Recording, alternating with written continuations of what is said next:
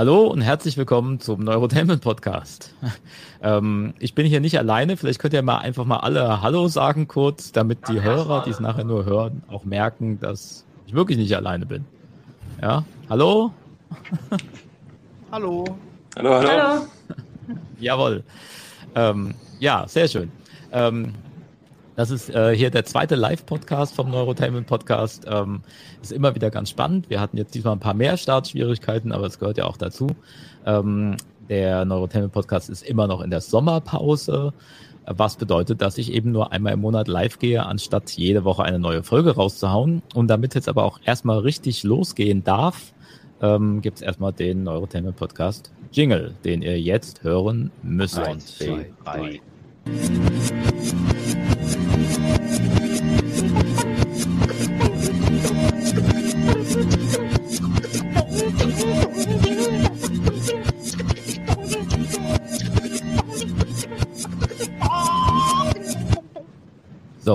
Ja, es geht los. Ähm, das letzte Mal gab es äh, einen Live-Podcast zum Thema so Anekdoten aus dem Leben als Schauspieler oder als Schauspielerin. Ähm, da habe ich mich mit ein paar Leuten unterhalten, die da so ihre Erfahrungen gemacht haben und ein paar teilweise ganz witzige Geschichten erzählt haben. Eine Schauspielerin, die leider nicht dabei sein konnte, war damals die Marlene Hoffmann. Ähm, sie hat mir allerdings ihre Anekdote nachgereicht und diese Sprachnachricht, die würde ich euch jetzt auch erstmal abspielen ähm, bevor es so richtig losgeht, als Nachtrag vom letzten Mal sozusagen. Also wir hören jetzt Marlene Hoffmann und etwas, was sie auf der Theaterbühne in dem Fall erlebt hat. Hallo Andreas, du hattest mich ja um eine äh, Schauspielanekdote gebeten und da fällt mir immer die eine ein, die ich ganz gerne erzähle, an die ich auch gerne zurückdenke. Und zwar, ich habe mal Momo gespielt von Michael Ende. Und ähm, für die, die es nicht kennen, das ist ein kleines Mädchen, das gegen die bösen grauen Herren kämpft, denn die stehlen den Menschen die Zeit. Und deswegen äh, verfolgt dann Momo diese grauen Herren und wird dann aber natürlich auch irgendwann mal in die Enge getrieben. Und jetzt ist das so, dass das ein Weihnachtsmärchen war am Theater, was ich gespielt habe. Und das bedeutet, man hat immer Kinder als Publikum. Und das Tolle bei Kindern als Publikum ist, dass die überhaupt keine Hemmungen haben, auch mal dazwischen zu rufen und der festen Überzeugung sind, dass, wenn sie das nur laut genug rufen, die Geschichte sich auch wirklich ändert. Also angefangen von hinter dir bis geh da nicht rein, ist da natürlich alles mit dabei. Und es gibt eine Szene in dem Stück, wo Momo ähm, von den grauen Herren verfolgt wird, das aber nicht bemerkt. Und das hatten wir quasi so inszeniert, dass ich über die Bühne renne und die grauen Herren immer genau dann nicht da sind, wenn ich dorthin schaue, wo sie vorher noch standen. Und es gab eine Vorstellung, wo die Kinder da ganz besonders ausgerastet sind und hinter dir, Vorsicht, Momo, nein! Und mich halt wirklich lautstark unterstützt haben und mir helfen wollten, die grauen Herren zu entdecken. Das ging natürlich nicht. Und dann kam es zu der Situation, dass Momo dann natürlich doch irgendwann merkt, oh nein, die grauen Herren haben mich die ganze Zeit verfolgt. Also ich stehe auf der Bühne und sehe die grauen Herren, mache in der im Publikum ist Totenstille, nachdem eben vorher laut ist, nein, nein, nein, Vorsicht, Vorsicht gerufen wurde. Totenstille. Und aus der letzten Reihe ein Kind furztrocken. Ja, wir haben es dir ja gesagt. Und wir mussten auf der Bühne, wir mussten uns so beherrschen, wir mussten uns so zusammenreißen, die Szene noch weiter zu spielen, weil das so urkomisch und so direkt rausgeschossen kam wie das hinterher nie wieder passiert ist und vorher auch nicht. Das ist eine Schauspielanekdote, an die ich sehr gerne zurückdenke. Äh, genau, ich äh, hoffe, sie gefällt. Ihr habt darüber lachen können oder schmunzeln ein bisschen. Genau, so viel von mir. Liebe Grüße. So, das war Marlene Hoffmann. Ähm, wie gesagt, die Marlene spielt übrigens auch in meinem äh, Spielfilm T gleich E durch X zum Quadrat mit, der durch Corona gerade etwas ausgebremst wurde. Ähm, aber dazu erzähle ich an dieser Stelle bestimmt nochmal irgendwann ein bisschen mehr. Heute möchte ich mich über ähm, mit ein paar Filmemachern unterhalten, Filmemachern und Filmemacherinnen, ähm, die Marlene spielt in dem Film T gleich E durch X zum Quadrat. Jetzt habe ich meine Überleitung verbaselt irgendwie so ein bisschen. Aber ich wollte eigentlich sagen, dass in diesem Film auch Peter Kotthaus eine kleine Rolle spielt, ähm, was äh, eigentlich die perfekte Überleitung zum ersten Kurzfilm ist, über den ich heute reden möchte. Und zwar mit Aaron Schmidt, dem Regisseur von Peperit 8. Ich hoffe, ich spreche das richtig aus. Und das Witzige ist, jetzt ist er genau gerade abgehauen. Sehe ich das richtig? also, okay, cool. Live ist voll gut. also, tatsächlich ist es so, dass die Marlene, die ihr gerade gehört habt, in meinem Film T, T gleich E durch X zum Quadrat mitspielt. Und da spielt auch Peter Kotthaus mit, der auch die Hauptrolle in dem Film Peperit 8 ähm, spielt. Und der Aaron ist wieder da. Richtig? Hörst du mich wieder? Ich höre euch leider ganz schlecht. Hört, könnt ihr mich verstehen? Ja. ja. Du. Ihr seid ganz abgehakt. Ich verstehe fast kein Wort leider. Ich weiß auch nicht, woran es liegt. wie, wie grauenvoll. Live ist super. Das, die, die Folge ist viel besser als die ähm. letzte. Ja. Ähm, kannst du mich, warte mal, ich schreibe jetzt hier einfach mal was und stell dir mal eine Frage. Ähm, ich habe den Aaron jetzt einfach mal gebeten, dass er doch mal sein Filmprojekt und sich vorstellen soll. Aber er scheint die Nachricht nicht zu bekommen. Ähm. Okay, dann würde ich jetzt einfach mal sagen, ähm, wir überspringen dich jetzt erstmal, Aaron, falls du mich überhaupt hören kannst. Ähm, und gehen jetzt einfach mal weiter. Ist die Susanna noch da oder ist Susanna auch ein Standbild? Nee, ne? Ja, ich bin da. Okay, sehr gut. Okay, dann ähm, Susanna, erzähl du mir doch erstmal was äh, über dein Filmprojekt Maya oder sowas heißt das, ne?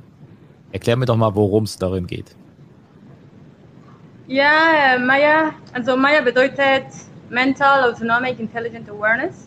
Es ist ein Film, der wurde gedreht in Berlin in 2019, Oktober 2019 und fertiggestellt im Juni dieses Jahr. Und es ist so, sozusagen ja, in Berlin gedreht, aber es ist eine internationale Produktion mit sieben Ländern, Leute aus sieben verschiedenen Ländern. Ähm, aber zwei Deutschen im Team. Und es handelt sich über diese künstliche Intelligenz, die wird in einem Labor getestet und sich entwickelt sich ein Bewusstsein. So. Mhm. She becomes conscious. Mhm. Und die Kern der Geschichte für mich war, ob ein Roboter ein Mensch sein könnte. Mhm. Irgendwann du, in der Zukunft. Du spielst ja in dem Film auch mit, also du spielst irgendwie die Hauptrolle, ich glaube, du hast das Drehbuch geschrieben, du hast irgendwie alles Mögliche gemacht, aber mit verschiedenen Leuten auch immer in Co-Funktionen. Ne? Ähm, wie, wie lief das denn also, ab? Also wie, wie kam der darauf, dieses Projekt zu starten? Ja, also eigentlich das ganze Projekt wurde in, also das ganze Idee das ganze Projekt wurde in 2015 gedacht.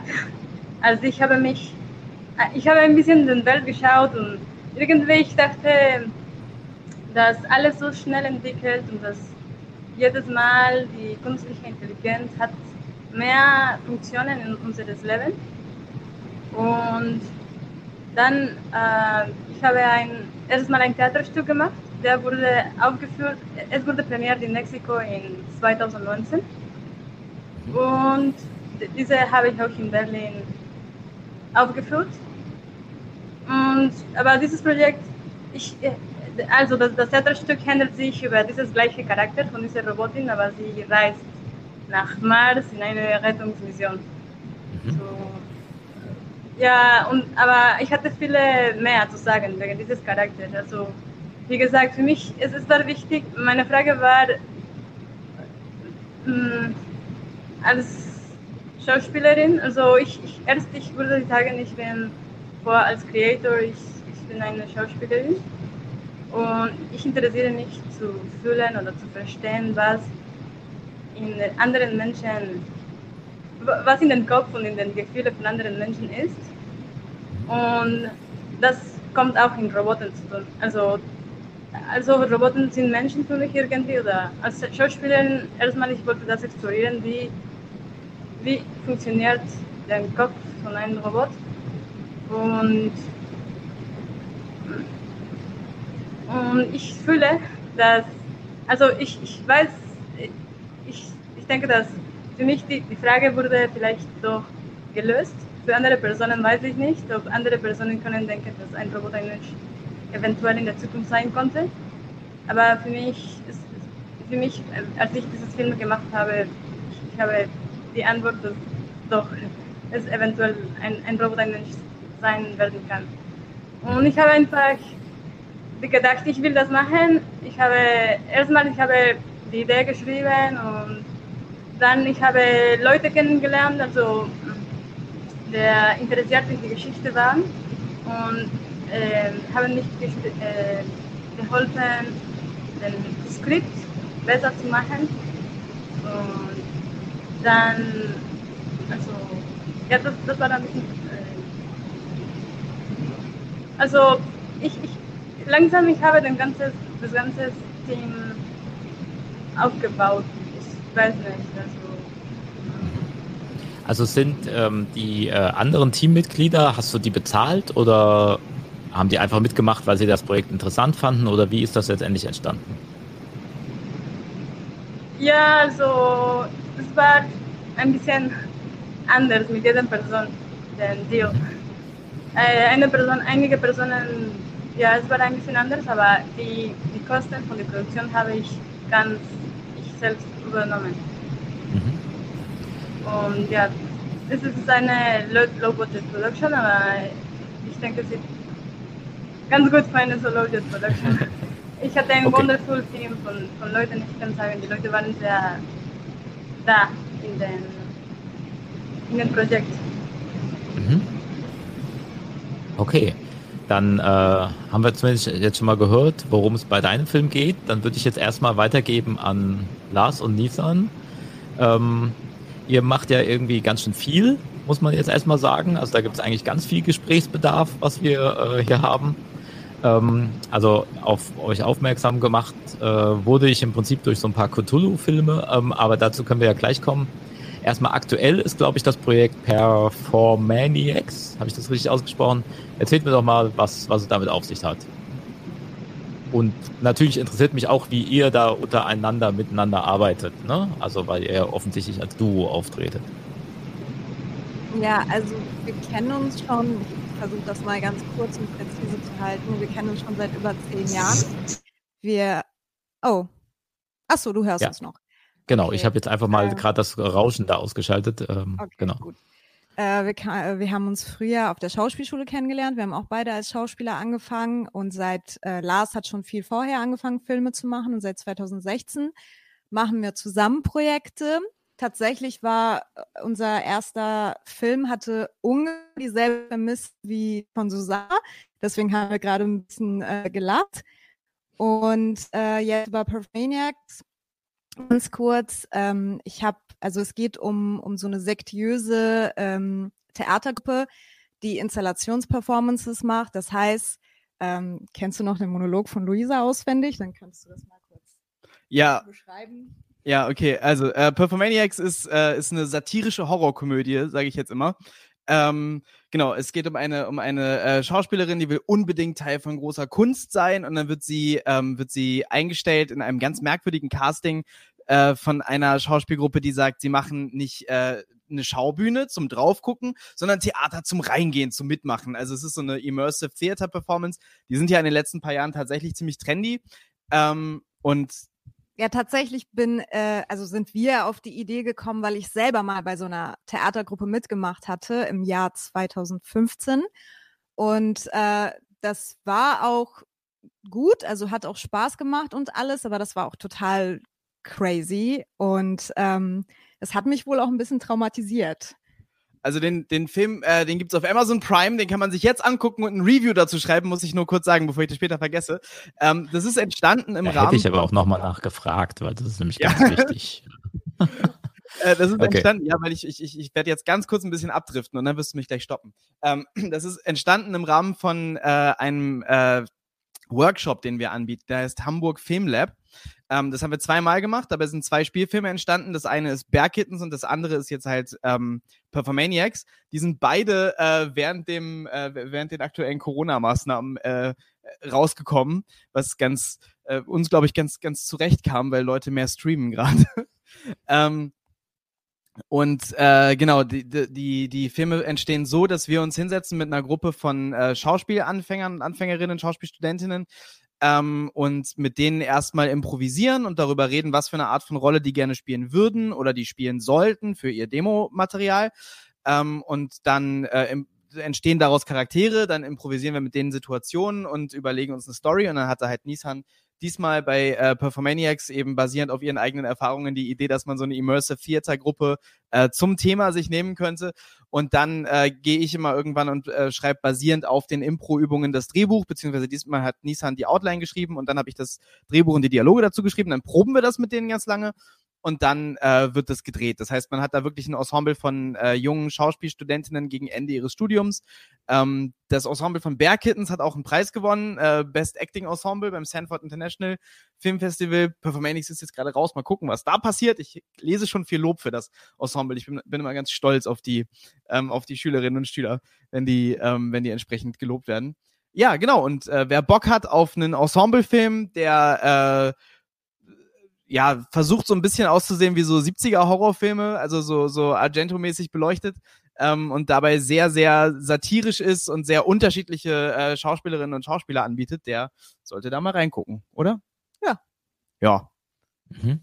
Genau, also das, das ist auch ein ganz spannendes Konzept. Also im Prinzip, ähm, ne, das ist das Angebot von diesem Filmlab, wenn ich das richtig verstanden habe, dass du als Schauspieler quasi nicht nur eine Demo-Szene kriegst am Ende, sondern in einem Film mitgespielt hast.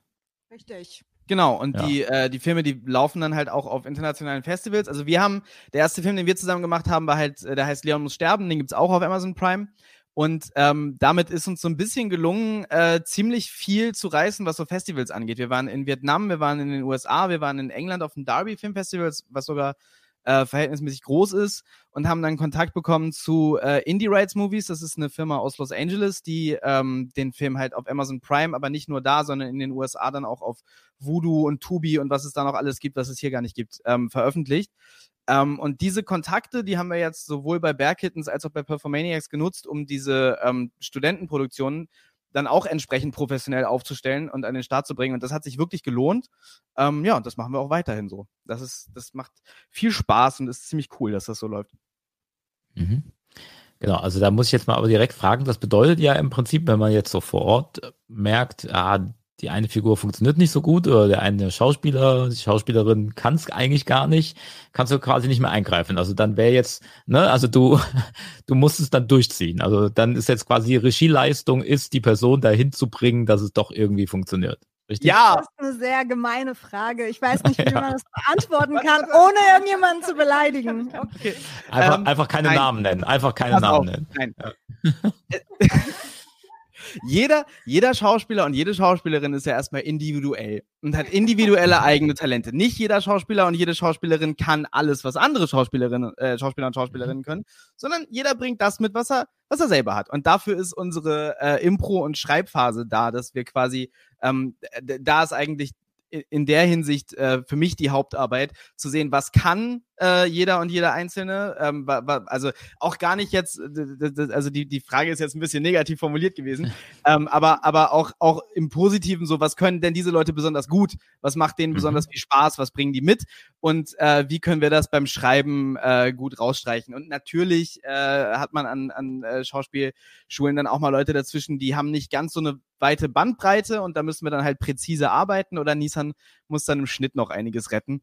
Ähm, aber äh, mhm. ich bin, wie gesagt, immer sehr stolz auf, auf äh, den absoluten Großteil von jedem unserer Ensembles und die haben das wirklich toll gemacht und ähm, äh, ich verbitte mir solche Fragen. Ich musste einfach nur dran denken, also ich weiß nicht, ob ihr ähm, Ed Wood kennt, den Film. Ja, da gibt's dann ja auch irgendwie so die eine Schauspielerin, die ist irgendwie Sohn vom, äh, die Tochter vom Zahnarzt oder sowas und hat halt den halben Film finanziert, deswegen muss sie jetzt diese Rolle kriegen und dann arbeitet man da halt schwer eventuell mit ihr. Aber ich habe es hab's auch gesehen, ich habe Bear, Kitten, Bear Kittens gesehen, äh, Perform Maniacs noch nicht, weil der dann irgendwie dann doch wieder offline war oder sowas, den gab es dann da gerade nicht. Ja? Der Film ist verflucht. Äh, ja. das, ich, ich, bestimmt erzählen wir da später nochmal mehr zu. Da, da, wir haben nur Unglück, nur Pech mit dem Film. Wir sind, wir sind verklagt worden, Polizei und Feuerwehr waren am Set, Leute haben sich verletzt und dann sogar, als er dann auf Amazon Prime war, ähm, genau, fehlte plötzlich eine Minute am Ende äh, und er musste wieder offline genommen werden. Jetzt ist er wieder online, jetzt ist wieder irgendwas. Ich glaube, in den USA, irgendwas ist mit den. Äh, Egal. Es fehlen, glaube ich, 30 Sekunden von den Untertiteln. Also es hört auch einfach nicht auf. Man kann ihn sich in Deutschland jetzt wunderbar angucken. Ähm, und ich glaube, in den, also auf, in den Untertiteln fehlt irgendwie ein Gag oder so, den, der, der sowieso sehr deutschlandspezifisch ist. Also es ist alles nicht so schlimm, aber ähm, der Film ist verflucht und wir haben sehr viel Pech damit. Aber jetzt kann man ihn wieder gucken. Okay. ähm, ja, ich hole das nach dann. Ja, genau. Ich habe es nur gesehen, dass es äh, den da gibt. Genau. Ähm, das wäre dann aber die Frage. Bei euch ist dann relativ klar, wo man äh, das Ganze dann auch sehen kann. Also ihr geht damit auf Festivals und ähm, es gibt ihn eben bei Amazon Prime zu gucken. Ja. Ähm, oder auch dann die äh, Vorfilme sozusagen, die davor entstanden sind. Ähm, wie, wie ist das bei dir, Susanna? Was passiert mit deinem Film? Warte, ich schalte jetzt mal dein Mikrofon wieder an. So. Ja, es wird, also erstmal, äh, es, wird, äh, es wird online gezeigt im Oktober in den Free Film Weekend. Das wird zwischen 16 und 18 Oktober online gezeigt. Mhm. Das habe ich jetzt gerade, das. Ich weiß nicht, äh, also ich verstehe dich jetzt gerade sehr schlecht. Ähm, können wir vielleicht, warte mal, ich überlege mal gerade, was besser war, weil als wir es vorhin getestet haben, hattest du deinen Kopfhörer noch nicht, ne? Ja, ne, also ich mache es aus. Ja, probier mal. Jetzt ist besser? Nee, auch nicht. nee, auch nicht. Jetzt höre ich mich stattdessen sogar doppelt. Jetzt höre ich mich stattdessen sogar Mist. doppelt. Okay. Nee, dann, dann doch lieber wieder mit Kopfhörer, bitte.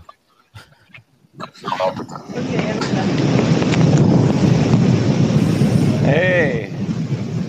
Hallo, äh, wir haben jetzt den, den, den nächsten gerade bei uns in der Sendung.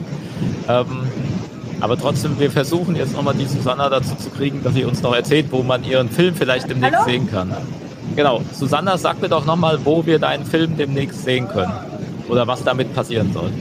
In Free, Free Independent Film Festival, ah, ja. Free Independent Film Weekend. Okay. Von 18, von 16 bis 18 Oktober. Mhm. Das wird frei, äh, kostenlos gezeigt. Später kann ich den Link Okay, genau. Also das heißt, äh, auf dem Filmfestival, das heißt, du machst das auch so, dass dein Film jetzt erstmal auf Filmfestivals laufen soll. Und äh, da kann man sich das darüber an. Ja, genau. Genau. Also da äh, kannst du mir dann auch noch den Link schicken. Den kann ich dann ja auch hier in die Show Notes von diesem Podcast setzen. Genau. Ich mache jetzt dein Mikrofon wieder aus. Das mache ich nicht aus Unhöflichkeit, aber äh, da ist leider ein großes Rauschen dabei. So.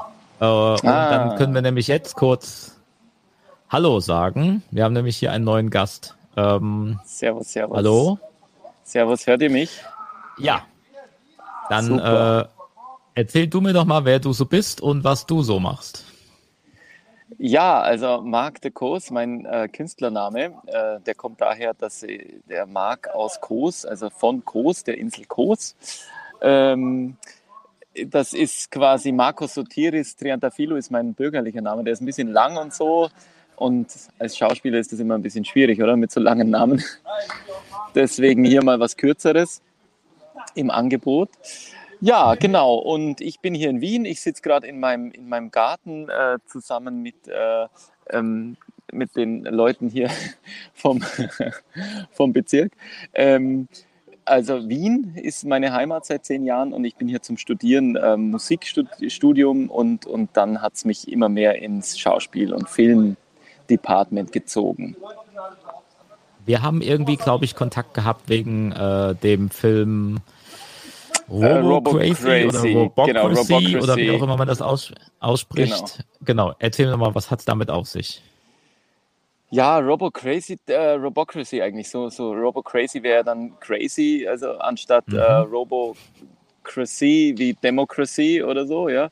Also es ist mhm. natürlich äh, Democracy und Robo, äh, Robocracy ist ein Wortspiel natürlich vom Regisseur. Also ich habe dort eben die Hauptrolle gespielt. Das war ein, ein Thomas, ein Tamas heißt der, glaube ich, der aufwacht und ähm, nicht genau weiß, ob er Mensch oder Roboter ist. Also eigentlich ist es ein, ja, also ich verrate jetzt nicht, äh, was es ist, weil das wäre dann so die Punchline. ähm, also er wacht auf und weiß nicht, ob er Mensch oder Roboter ist und, und will das rausfinden und er ist quasi in so einer Art äh, Klinik oder, oder Krankenhaus für, ja, ähm, so scientologisch quasi so ein bisschen ähm, crazy und versucht dann dort auszubrechen und ähm, äh, ja, will eben quasi ein, ein Leben als Mensch führen und, und die lassen ihn halt nicht. Das ist so ein bisschen so der, die, die Story jetzt, so im Kurzen. Mhm. Ähm, wie ist dieser Film entstanden? Wir hatten es jetzt mit den anderen schon. Also wie, ähm, wie hat er sich finanziert? Wie, Gute wo, Frage. Wo kommt, Team, wo kommt, das Team her? Wie läuft ja, sowas? Also der Regisseur, der Juan Carriacha de la Mata heißt er, äh, ist, ein, ist ein Spanier eigentlich, der lebt jetzt auch wieder in Spanien, der war aber zwischenzeitlich hier in Wien in Österreich und hat hier versucht auch ein bisschen Fuß zu fassen. Und das war dann quasi ein Low-Budget-Ding, wobei er schon Geld investiert hat. Er hat Geld in die Hand genommen für das Hotelzimmer und, und also wir haben in so einem Hotelding gedreht und also da war schon ein bisschen Geld auch, auch also ein bisschen, also es waren so 800 bis 2000 Euro mal locker so und, und dann noch sicher nochmal 1000 Euro so Vorbereitung, Nachbereitung. Also insgesamt so ein Budget von 3.000, 4.000, was jetzt schon eigentlich ein gutes, sage ich mal, ähm, No-Budget-Projekt dann ist. Und wir haben ihm versucht, alles so ein bisschen zuzuhelfen. Also ich habe auch versucht, so ein bisschen Co-Producing dann auch zu übernehmen, mit Drehbuchvorbereitung und Storyboard-Vorbereitungen, alles, was halt so inhaltlich dann auch mich als Schauspieler betroffen hat, habe ich einfach versucht, da auch ein bisschen mitzuhelfen. Ihr habt ja jetzt alle irgendwie, sage ich mal, zumindest Genrefilme ähm, gemacht. Jetzt vom Lars weiß ich, dass es da eben auch diese äh, Cthulhu-Filme gibt. Da frage ich aber gleich nochmal was dazu. Ähm, was ist überhaupt so der Reiz an diesen fantastischen Themen? Vielleicht kannst du gerade anfangen, dich habe ich jetzt gerade auf laut. Ja, ja, ja. Ähm, ja, der Reiz ist natürlich irgendwie alles, was so utopisch ist, finde ich irgendwie spannend, weil weil es halt dies, dieses Schauspielerische noch mehr unterstützt. Also für mich jetzt als Schauspieler auch, aber auch als Regisseur, ist es irgendwie interessant, eben in andere Welten zu flüchten, oder? Und deswegen habe ich mir, glaube ich, diesen Beruf auch auserwählt, weil ich halt so ein Fantast bin und, und gern so in Fantasiewelten schwebe und immer schon geschwebt bin. Und da ist natürlich Science Fiction und, und Fiktionales immer gleich auch für mich nochmal die Krönung des Ganzen, weil man eben einfach noch mehr durchdrehen kann. Also ich bin halt ein großer Stanislav Lem-Fan und, und äh, so äh, ähm, äh, diese, diese Galaxie äh, Drehbücher oder Hörspiele, also das höre ich mir einfach total gern an. Ja. Also das wäre jetzt auch ein, ähm, ein guter Tipp, Stanislav Lem sollte man tatsächlich mehr lesen. Ja. Ähm, ne? äh, Sterntagebücher. Solaris, Die Sterntagebücher, genau, das war das letzte. Genau, genau. Wow, da bin ich echt ähm, ausgestiegen. Ja. Genau, das ist tatsächlich, das kann man sogar nochmal lesen, direkt, wenn man es gerade durch hat, weil man hat, hat, sowieso, man, man hat sowieso nicht verstanden. Also man kann gerade genau. nochmal von vorne anfangen, ist viel zu komplex. Genau. Aber ähm, ähm, wie ist das bei euch, ähm, äh, Lars und Nissan? Das ist ja jetzt kein Science-Fiction-Film, den ihr da jetzt äh, gerade gemacht habt, oder also kein tatsächlicher Fantasy-Film, eher so, genau, Horror-Komödie hast du es genannt. Ähm, wa warum, warum das? Warum habt ihr kein Drama gemacht? Äh, Woran liegt es? Ähm, also mir fallen zwei Gründe ein. Erstmal, ich glaube, das, das, kann ich auch für uns beide beantworten. Wir arbeiten ja auch seit äh, circa zehn Jahren im, im öffentlich-rechtlichen und sowas wird einfach nicht gemacht in Deutschland. Und wenn man schon selber äh, irgendwie ein Herzensprojekt hat, wo was man eh nicht fürs Geld oder für, für den Vita ein, also doch, das ist natürlich auch, sind auch Referenzprojekte, aber was man eigentlich nur für sich selber macht, ähm, dann äh, kann man sich ja Genre aussuchen, weil es mehr Spaß macht. Und dann finde ich persönlich einfach, dass man mit Genre bestimmte Gefühle besser beschreiben kann. Also bei Performaniacs ist es so, habe ich ja am Anfang erzählt, dass es natürlich war die Theatergruppe, ähm, bei der ich damals mitgemacht hatte, natürlich waren das keine Mördersäcken äh, Leute, aber es hat sich so angefühlt. Und ähm, jetzt kann ich ja auch einfach mal, jetzt nenne nenn ich einfach einen mega Klischee-Autor, aber bei Stephen Kings, King geht's ja auch nie um, um die Monster, sondern um die Kleinstadtenge und um diese Menschen und ähm, ja, genau. Ähm, ja, ich würde mich da äh, jetzt äh, erstmal komplett anschließen. Ähm, wir haben übrigens, also der Film, den wir jetzt äh, zusammen gemacht haben, der erste, den wir zusammen gemacht haben, Leon muss sterben, ist auch, äh, also es ist äh, ein Lo-Fi Science-Fiction-Film, ähm, der, der thematisch äh, viele, viele Ähnlichkeiten hat. Wollte ich nur einmal ganz kurz reingeworfen haben. ähm, ja, äh, genau. In, äh, ich, ich finde, ich finde, ähm, natürlich kann Film ganz viele unterschiedliche Sachen und ich mag persönlich auch äh, ganz naturalistische Sachen teilweise. Ähm, ich, es gibt sogar Mumblecore-Filme, die ich ganz gut finde. Ähm, ich finde aber, Film kann sich, wenn einige Sachen gut funktionieren, so ein bisschen anfühlen wie ein Traum, den man ähm, anderen Leuten kommuniziert. Ähm, also wie, wie, wie, so ein, wie so ein manifest gewordener äh, Traum. Und das funktioniert für mich ganz gut mit Genre, einfach weil ganz viel ähm, auf einer metaphorischen Ebene äh, da halt äh, kommuniziert werden kann, was äh, für mich persönlich ähm, wenn man das einfach in einem naturalistischen, straighten Drama oder einer Komödie macht, nicht ganz so ähm, nicht ganz so kraftvoll passiert. Also genau wie genau wie Nissan gesagt hat, ich schätze da auch die Möglichkeiten zur Metapher und äh, die, die die Ausdrucksmöglichkeiten, die es da dann gibt und eben genau wenn wir über so Science Fiction, Lo-fi Science Fiction Projekte reden, wo dann vielfach die Frage ist, so was ist eigentlich menschlich und so, ähm, wenn wir da die Genre-Elemente rausnehmen, dann wird es schnell sehr dröge ähm, und langweilig. Also ich finde so ein gut so ein Ingmar Bergmann kann das manchmal noch ganz gut unterhaltsam und, und äh, cool machen. Ähm, ich weiß nicht, ob ich es mir zutrauen würde. Zum also ich habe zum Beispiel gerade ein, ein, Drehbuch geschrieben, das hat angefangen als ein 70-seitiges Theaterstück, wo es einfach nur darum ging, dass jemand eine äh, Glaubenskrise hat, wo dann alle gesagt haben, boah, da fehlt jetzt aber irgendwie äh, dass es ihr irgendwie schwer fällt und einfach was ich dann draus gemacht habe, war irgendwie ein Science-Fiction Ding, ähm, was jetzt wesentlich länger geworden ist und eine ganz umfangreiche Science-Fiction-Welt hat. Also vielleicht ist es dann für mich an der Stelle auch eine Krücke, aber es funktioniert einfach und macht Spaß und ist dann unterhaltsam und man kann ganz viele interessante Sachen ausdrücken auf eine Art, die nicht ganz so direkt ist und niemanden gleich erschlägt. Mhm. Ich habe ähm, keine Lesetipps an der Stelle. Ja, das, das ist vollkommen okay, aber ähm, Nissan hat ja Stephen King schon genannt, gegen den habe ich auch nichts. Ähm, also ähm, auch gut, wir haben ja schon einen, einen noch dazu gekriegt ich kann mir vorstellen, bei euch, wenn ihr ja mit Schauspielern arbeitet, also mit Schauspielanfängern arbeitet und die ähm, ja auch dann Einfluss haben, dass die natürlich das vielleicht auch einfach ganz cool finden, wenn sie vielleicht lieber jetzt irgendwie mal ein paar Leute umbringen können, anstatt jetzt einfach nur einen emotionalen Dialog abliefern zu müssen.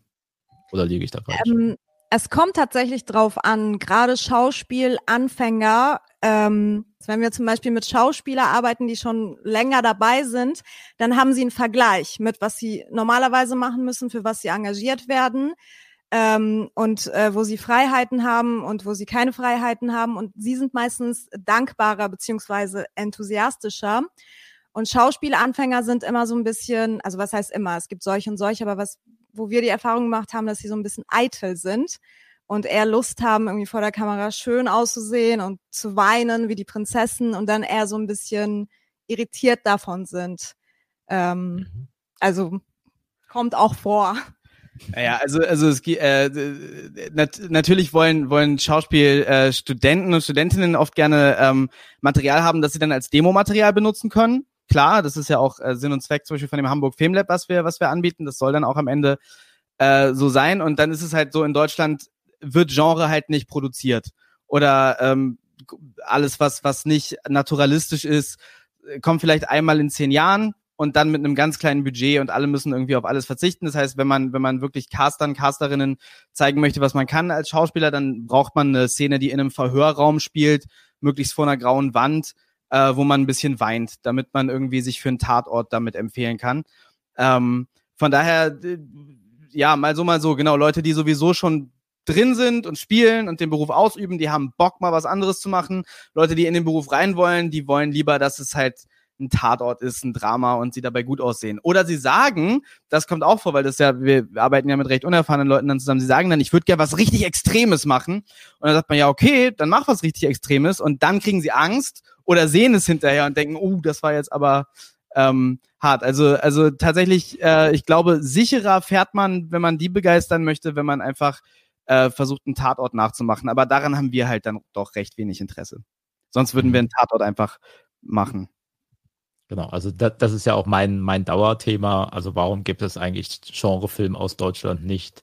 Ähm, ja. Darum geht es ja auch beim Neurotainment Podcast. Es gibt da ja noch diese, jetzt müssen wir doch mal darüber sprechen, diese Cthulhu-Filme. Ich glaube, es sind gleich drei in Spielfilmen lange, äh, ich vermute mal relativ No-Budget-Filme, die man jetzt bei YouTube auch sogar sehen kann. Erzähl mir doch mal, was es damit auf sich hat.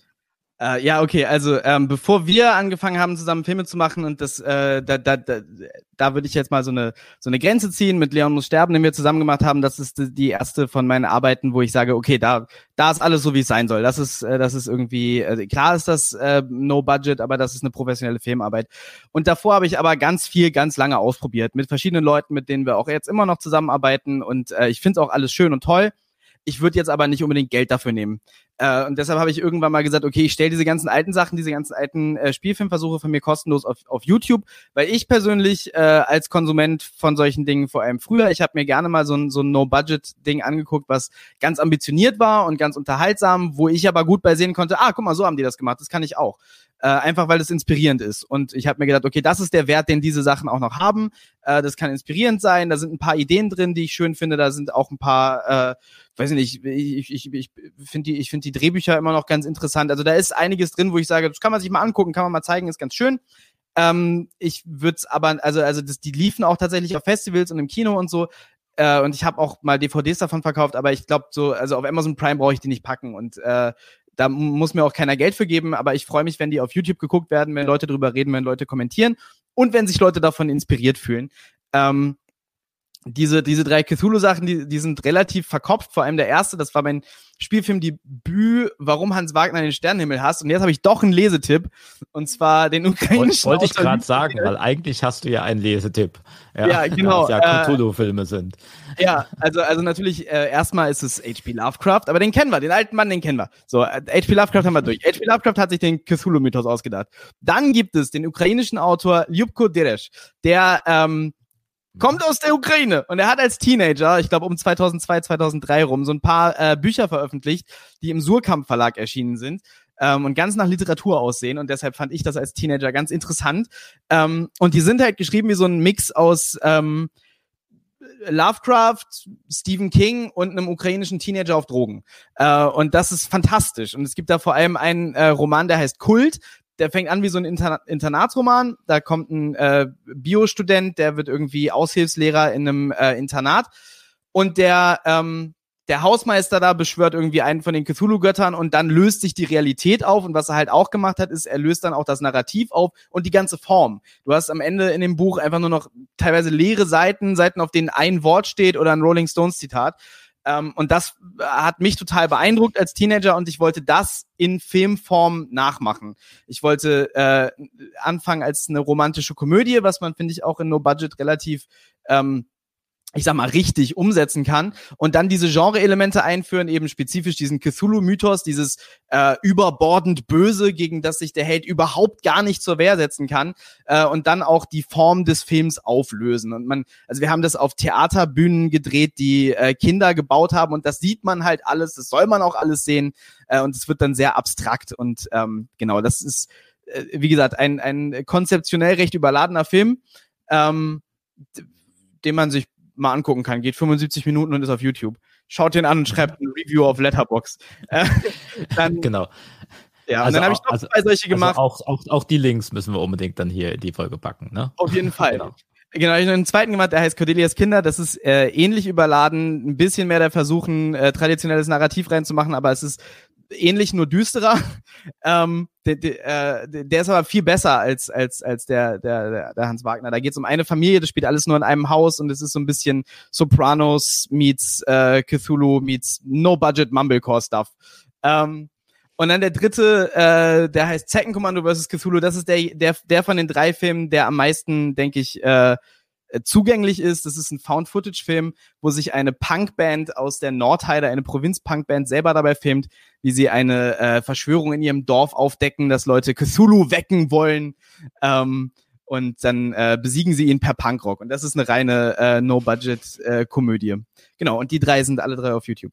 Ja, sehr schön. Also das heißt, im Prinzip kann man ähm, alle eure Filme, also auch eure gemeinsamen, ähm, quasi kostenfrei gucken, wenn man denn Amazon Prime Mitglied ist, also so fast kostenfrei quasi. Genau, aber es ist ja jeder Amazon Prime-Mitglied. Und dann kann man sich Leon muss sterben angucken, Bergkittens und Performaniacs. Und unbedingt ein Review schreiben zu Performaniacs. Wir brauchen Reviews. Weil dann ja. nimmt der Algorithmus das und schlägt das Leuten vor und das wäre schön. Genau, so gilt so geht es übrigens auch diesem Podcast. Also wenn ihr Lust habt, könnt ihr auch diesem Podcast mal eine Review schreiben. Ja, das geht nämlich auch bei ganz vielen Sachen, ähm, Apple Podcast und sowas. Gut, mich würde es noch interessieren, ähm, wie das denn jetzt aussieht. Also der ähm, der Gast, den wir am Anfang ganz kurz hier hatten, der Aaron Schmidt, der Peperit 8 gemacht hat, ähm, mit meinem sehr geschätzten äh, Schauspielkollegen Peter Kotthaus kommt nicht zurück. Ähm, irgendwie klappt das wohl bei ihm nicht. Ähm, das wollte ich jetzt nur mal an dieser Stelle erwähnt haben. Und mich würde jetzt einfach mal interessieren, was habt ihr noch so als nächstes vor? Ähm, was, was, was hören, hören oder sehen wir als nächstes von euch? Fangt doch gerade mal an, Lars und Nisan, da ich euch gerade hier auf On habe. Ähm, wir haben, let nee, nicht letztes Jahr, vorletztes Jahr haben wir eine Serie angefangen zu drehen. F60 Kamikaze heißt die Serie. Ähm, die wird ungefähr 10 bis 20 Minuten Folgen äh, ähm, haben, ungefähr. Und ähm, wie soll ich die Serie beschreiben? Das ist mal nicht richtig Genre. Also es hat Genre-Elemente, aber das liegt an irgendwelchen Drogentrips. Eigentlich ist es kein äh, mal kein Genre. Und das hat uns echt äh, viel Geld, Energie, Kraft, Herzblut, gekostet und es war halt echt hart, die Serie fertig zu drehen. Wir haben es ähm, 2018 September haben wir angefangen zu drehen, 2019 Mai haben wir abgedreht. Wir sind immer noch dabei, äh, es zu schneiden. Der Rohschnitt steht fast und dann kommen die ganzen Bearbeitungen. Äh, erzähl du mal ein bisschen was zu der Serie, weil du hast es ja geschrieben. Ja, also F60 Kamikaze ist das norddeutsche Skins äh, wenn irgendjemand vertraut ist mit dem Label Audiolied, äh, Bands wie Feine Sahne, Fischfilet, Egotronic, äh, Frittenbude, die haben da mit uns äh, zusammengearbeitet und das ist so der Soundtrack zu der Geschichte. Es geht um äh, ein, äh, es geht um zwei, zwei Teenager, ein Mädchen, ein Junge, die äh, in einer sehr engen Kleinstadt leben äh, und sich da auch entsprechend beengt fühlen. Ähm, und zwischen den beiden entwickelt sich eine Liebesgeschichte, ähm, und dann gibt es einige destruktive Elemente. Es ist also, ja, ich würde sagen, wer, wer Skins kennt und The End of the Fucking World ähm, und Norddeutschland, der kann sich ungefähr vorstellen, was da kommt. Ähm, äh, genau, eine relativ, eine relativ punkige äh, Serie für ein junges Publikum, äh, die wir komplett abgedreht haben, was ein tierischer Kraftakt war, zwei Jahre lang. Also letztes Jahr im Sommer sind wir fertig geworden und seitdem sitzen wir an der an der Postproduktion. Das hat viel von uns äh, aufgefressen. Das war ein, das war ein Projekt, das äh, auf, auf viele Arten zu viel war. Aber ähm, genau, da sind wir jetzt mit verschiedenen Leuten auch am gucken, wo auf welchen Plattformen das dann laufen soll. Ähm, als nächstes machen wir wieder ein Hamburg Film Lab. Ähm, sorry, ich muss das hier schamlos ausnutzen, wo du so fragst. Äh, ja, Hamburg Film Lab, wir sind nämlich gerade offen für Anmeldungen. Äh, auf, man meldet sich an unter ähm, lh. und dann in einem Wort Obsessive Filmmakers at gmail.com. Äh, da schreibt ihr einfach eine E-Mail hin. Äh, wir sind offen für, offen für Anmeldungen. Wir machen den nächsten Workshop äh, von Oktober bis Dezember. Es gibt äh, weitere Infos auch auf Instagram, auf der Seite Hamburg Film Lab ähm, auf Insta und äh, wir wollen da uns mit äh, den Metamorphosen von Ovid, nächster Lesetipp, ähm, beschäftigen. Äh, Genau, und, und, ein, und einen Episodenfilm machen. Das, das steht tatsächlich produktionstechnisch jetzt noch an. Und dann ganz viele nicht spruchreife Sachen, weil ich nie stillstehen kann und die ganze Zeit Ideen habe, die ich irgendwo pitche. Ja, ja, das, das ist ja auch gut so. Ja. Marc, was steht bei dir als nächstes an? Äh, steht überhaupt Es ist immer viel los. Also im Moment gemütlich im Garten Aha. liegen, wie ihr seht. Ähm, aber ja, also Hamburg ist natürlich äh, super. Also ich komme gern ins Lab. Äh, das Lab hat aber jetzt nichts zu tun mit, mit Kino Kabarett, ne? Das ist wieder was anderes, oder? Nee, nee, das ist. Also kennt ihr Kino Kabarett? Also Kino Kabarett, das Ja. war überhaupt mein. Ja. Ist ein anderes Programm, gell? Also Kino, Ja. aber ihr kennt das, kennt ihr die Leute von Hamburg Kino Kabarett? Kin Kino Kabarett? Se, seid ihr jetzt, seid ihr so oder, oder wie seid ihr? Ich, ich kenne Leute, die da mitgemacht haben. Ich glaube, die Veranstalter kommen gar nicht Ich sehe schon. Ich glaube, ich, also ich, ich glaube, das ist ein, ein äh, also es ist- Reisenkonzept, aber ich lehne mich da jetzt auch gerade weit aus dem Fenster. Ich weiß es nicht und ich kenne ihn nicht, aber ich kenne viele Leute, die da auch regelmäßig mitmachen und so. Ihr kennt es nicht. Also ich kenne die Genau, nicht, genau. ich Also vielleicht für alle, der, also Kino Kabarett ist, ist eine geniale Sache. Äh, Es findet weltweit statt in allen grö größeren Städten und man fährt einfach hin und hat dann 72 Stunden mit einer Idee oder mit einem Team und äh, oder alleine und als Schauspieler oder als Regisseur etc. Und es kommen einfach alle Leute in die Stadt und, und man macht einfach. Äh, und dann im Idealfall gibt es ein Screening am Ende im Kino oder äh, einfach nur per Beamer oder so. Und da entstehen einfach die krassesten Dinge. Ähm, ich war da jetzt ähm, im, im Februar noch in München, war noch kurz vor Corona, ähm, war noch in München, so über den Jahreswechsel zu Weihnachten, glaube ich. Also ähm, quasi gefühlt noch äh, Anfang 2020. Und ja, da gibt's jetzt Filme, gerade neu auch released auf, auf Facebook und, und YouTube, äh, auch das Making-of zu einem Film, in dem wir äh, mit, mit Clowns eine Bank überfallen haben, eine, eine Sparkasse, Stadtsparkasse in, in München, äh, was leider dann im Film ziemlich schie- schief gegangen ist. Ähm, oder halt ja, ziemlich schief geht im Film. Also eher so eine Comedy-Thriller-Geschichte auch. Und so Science-Fiction-mäßig, ähm, ja, also wie ihr vorhin schon diskutiert habt, also es, es gibt da nicht so viel. Es kommen immer wieder so ein paar Studentenanfragen äh, auch und Drehbücher rein, die, die sehr cool sind. Also das sind immer halt so Kurzfilmgeschichten, ähm, wo ich jetzt aber leider auch äh, bisher jetzt noch nicht wirklich äh, mitgewirkt habe. Und ja, so große Sachen. Also Österreich hat natürlich großartige Science-Fiction und überhaupt Spielfilmszenen. Äh, ist hier großartig. Also der letzte war Stille Reserven. Das ist ein Film, den ich euch sehr ans Herz legen kann. Ähm, der war auch letztlich hochkarätig besetzt, aber ziemlich low budget. Ähm, in Österreich ist es irgendwie so, dass wenn die, Ki also wenn die Filme mal produziert sind, dann ist das Geld aufgebraucht und es gibt kein Geld mehr für Promo. Und so funktioniert der österreichische Markt. Also die Leute produzieren die Filme durch, dann laufen die in den Kinos und die Kinosäle sind leer. Also das ist Österreichs Kinoproblem. Und äh, das ist halt schade, weil die Filme halt genial sind.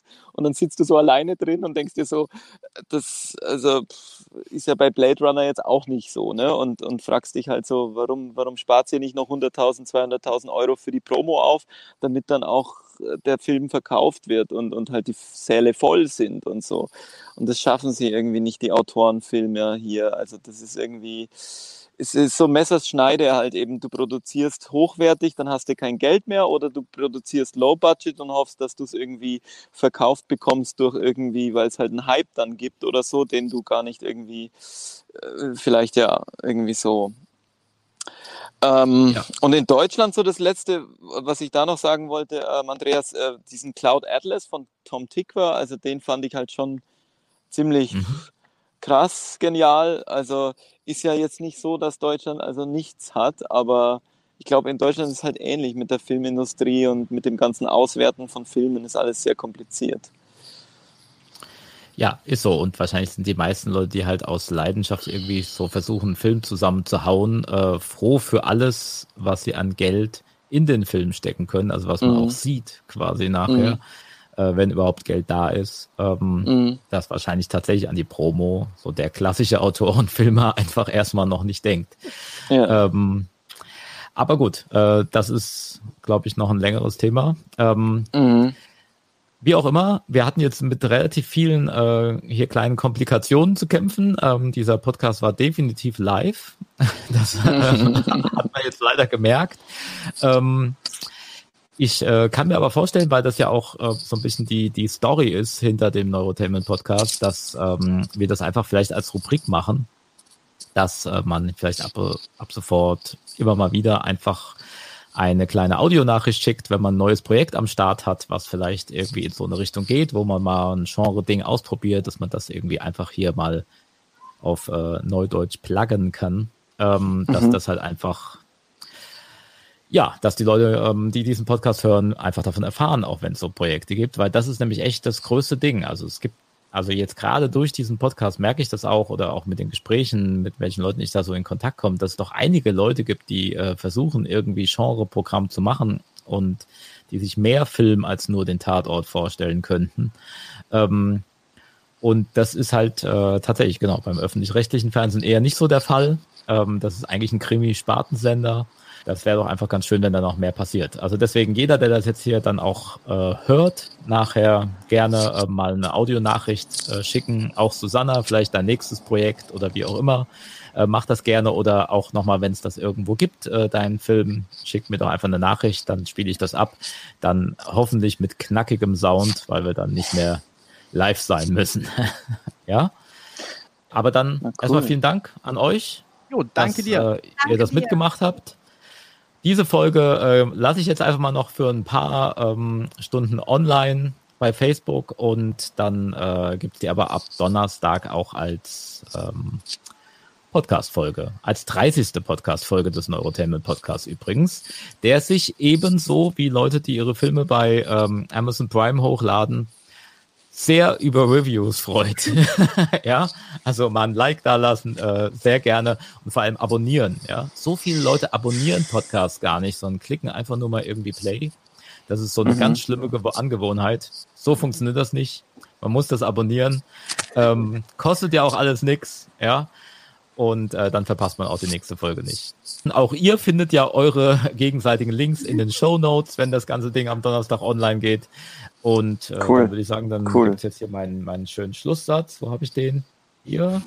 Und ja, danke für die Einladung, Andreas. Ja. Liebe Grüße aus Wien und, und kommt mal Jawohl. vorbei in Wien. In Wien geht was ab. Okay. Ja, wenn du das so sagst. Ja, ich war tatsächlich nur einmal in Wien und das ist schon Ewigkeiten her. Ja. ja, das ist so ab vom Schuss, aber es ist ganz nah. Der, der ICE fährt durch. Also das ist ganz, ganz easy. Gut, okay, ja, so machen wir es. Dann vielen Dank alle. Danke äh, dir. War das, Susanna wollte noch was sagen. Vielen Dank, ich habe mich gefreut, euch kennenzulernen. Ebenso. Genau, dann kommt jetzt hier der Schlusssatz für heute Dieser und das war's. Das wurde dir präsentiert von Monavu, deinem Online-Kunsthandel. monavu.com mit V und 4O. 10% Rabatt für Abonnenten des Neurotainment Newsletters. Die Zukunft ist frei. Okay, und Tschüss. Tschüss.